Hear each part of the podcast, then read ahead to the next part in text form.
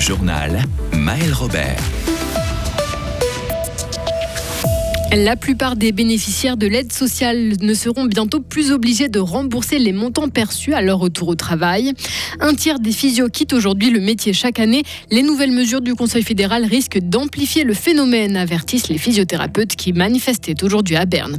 Et puis des jolies pâtes en forme d'Edelweiss pour dire merci à ces agriculteurs, mais produites avec du blé importé du Canada. C'est une erreur, reconnaît l'Union suisse des paysans. Les personnes qui retrouvent un travail après avoir été à l'aide sociale sont parfois perdantes au change. Fribourg exigeait jusqu'ici le remboursement de l'aide sociale. Il était le dernier canton roman à le faire, mais ça va changer. Le Conseil d'État va supprimer cette obligation pour les revenus les plus faibles. Dans les faits, la plupart des bénéficiaires actuels seront exemptés de remboursement, selon Jean-Claude Simonet, chef du service de l'action sociale. Il est difficile d'établir précisément cette proportion parce qu'on n'a pas de statistiques précises sur euh, les remboursements en fonction du niveau des revenus des personnes qui sont soumises actuellement à cette obligation. En revanche, ce qu'on peut dire, c'est que 60% des bénéficiaires de l'aide sociale n'ont pas de qualification au-delà de l'école obligatoire. Et donc on se rend bien compte que les personnes qui sortent de l'aide sociale aujourd'hui avec une activité lucrative ne peuvent pas trouver des emplois avec euh, une rémunération très élevée. La suppression du remboursement de l'aide sociale représente un manque à gagner d'un peu plus d'un million de francs pour les communes et le canton. Avant d'entrer en vigueur, la nouvelle loi présentée aujourd'hui sera soumise aux députés. En attendant, le nouveau centre commercial Avry Centre va être rénové, peinture, nouvelle place de jeu. Les travaux sont mis à l'enquête aujourd'hui par la Migros qui compte bien rafraîchir son bâtiment vieux de 50 ans en attendant donc la construction d'un complexe ambitieux avec une piscine, un centre de loisirs, un centre de santé. Projet toujours d'actualité mais qui est bloqué par des procédures administratives selon le géant Orange. Ils sont venus exprimer leur colère à Berne. Des milliers de physiothérapeutes, dont des fribourgeois, ont manifesté pour s'opposer au projet du Conseil fédéral qui, pour freiner les coûts de la santé, veut diminuer la durée des séances et baisser la tarification.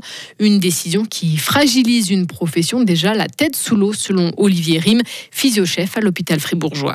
Ce sera plus compliqué, d'autant plus qu'on a un travail administratif qui n'est pas rémunéré, un coût de la vie qui augmente chaque année, des charges pour un physio indépendant ou même pour un physio hospitalier qui a un patron qui augmente.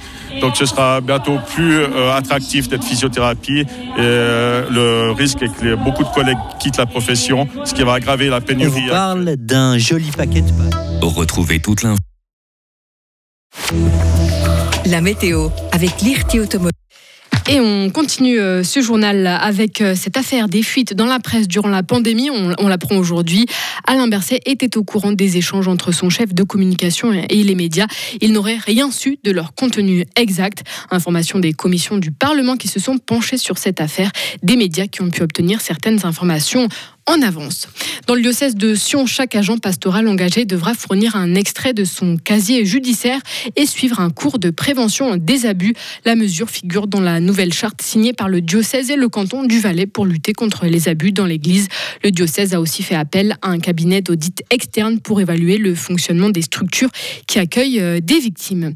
Et puis euh, en Italie, des milliers de fonctionnaires et d'employés des transports ont fait grève. Ils protestent contre le projet du budget 2024 du gouvernement ultra-conservateur de Giorgia Meloni. On enlève des ressources à des secteurs clés comme la santé ou l'éducation, dénoncent les employés.